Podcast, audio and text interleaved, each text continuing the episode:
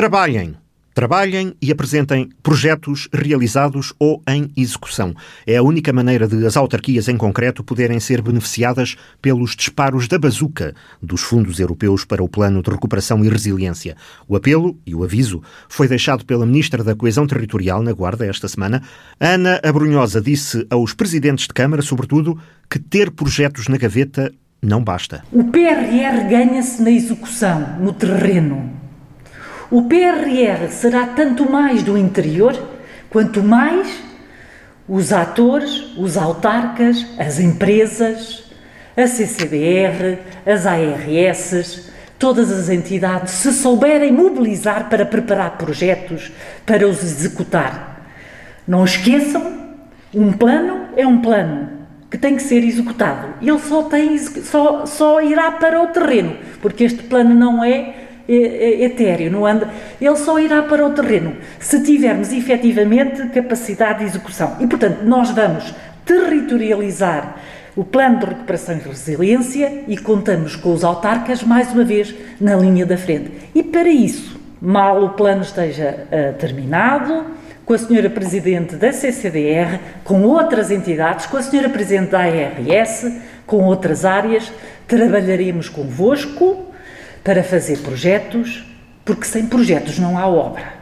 E, portanto, eu volto a sublinhar isto que para mim é muito importante. O PRR ganha-se no território durante a execução. É que, lembra Ana Abrunhosa, fontes de financiamento europeu há várias, e esta nem sequer será a última. O problema, em evidência ao longo dos recentes quadros comunitários, incluindo o que agora termina, tem estado na alguma falta de capacidade de planeamento, aprovação e execução de projetos. Ou seja, sobra dinheiro, muitas vezes porque não há ideias, ou, havendo, os municípios não conseguem concretizá-las. Não podemos olhar para o PRR como se fosse a última oportunidade. Não é a última oportunidade.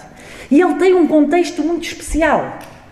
E tem regras muito especiais. Mas garanto que não deixa nem os autarcas, nem o interior de fora. Mas temos que olhar para o PRR, temos que olhar para o Portugal 2020, que ainda temos a execução, e temos que olhar para o próximo quadro comunitário PT 2030, que tem como objetivo a coesão. Lisboa vai beneficiar no PT 2030 de pouco mais de 300 milhões de euros no próximo quadro comunitário.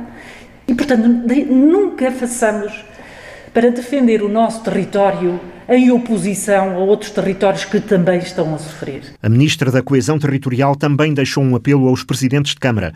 Pensem fora da estrada, fora do botão. E vou-vos também dizer outra coisa: não são as estradas, não é o betão que faz o desenvolvimento. As estradas, o betão, são um meio para o desenvolvimento dos nossos territórios.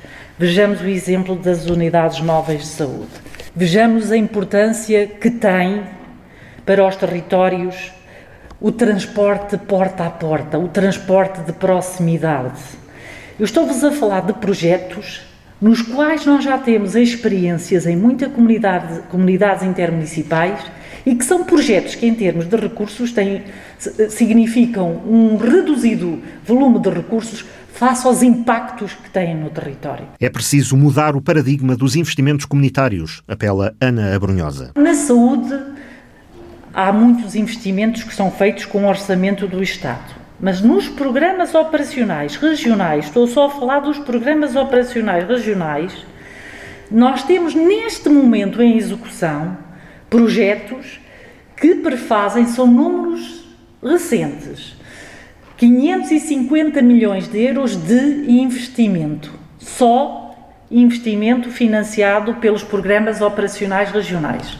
Projetos como estes, projetos de centros de saúde, a maior parte destes projetos são executados pelos nossos autarcas, são executados por vós. E no interior, nós estamos a falar de, destes 550 milhões de euros, no território do interior são 250 milhões de euros. Esta informação é pública. Portanto, também no PRR, nós temos identificado já projetos e beneficiários do interior que prefazem 2 mil milhões de euros, projetos e beneficiários, mas há muitas áreas no plano de recuperação e resiliência que não têm identificado o território, que não têm identificado o beneficiário. Há áreas transversais que vão para todo o país. E estou a falar de áreas absolutamente vitais na saúde, na habitação. Os apoios à habitação não vão só para as áreas metropolitanas de Lisboa e do Porto. Eu deixo aqui um grande incentivo para trabalharem no acordo de parceria com o IRU. É muito importante. Na habitação, na saúde, as áreas sociais. Estamos a falar aqui eh, de projetos de um valor significativo para as áreas sociais. Um investimento de proximidade que poderá estar também ao alcance das freguesias, diretamente. Estamos a tentar, neste quadro comunitário, que para certos projetos muito locais, que as juntas de freguesia, que nunca foram beneficiárias de fundos comunitários, sejam beneficiárias de fundos comunitários. Estamos a procurar fazer um modelo de governação que dê mais autonomia às regiões, que dê mais autonomia às comunidades intermunicipais. Ana Abrunhosa quis assim deixar um apelo de sobressalto aos autarcas da comunidade intermunicipal das Beiras e Serra da Estrela, com quem reuniu esta quarta-feira na Guarda. Está nas mãos deles o planeamento e o sucesso de respostas diferentes para uma crise que também não é igual em todo o país. O nosso país está a sofrer um impacto terrível uh, da pandemia e esse impacto não é igual em todo o país. E, portanto, eu recuso fazer a discussão do litoral contra o interior, porque eu acho que todos nós queremos um país inteiro. E um país inteiro, e não podemos esquecer, e eu sou a maior das defensoras que podem encontrar dos territórios do interior. Mas nós não podemos esquecer que os impactos da pandemia são terríveis nos grandes centros urbanos. Podem-me dizer também há pobreza no interior. Pois há. Mas as bolsas de pobreza, as condições indignas, crónicas de habitação que vemos nestes grandes centros urbanos, nós já não os encontramos, mesmo em territórios profundamente rurais.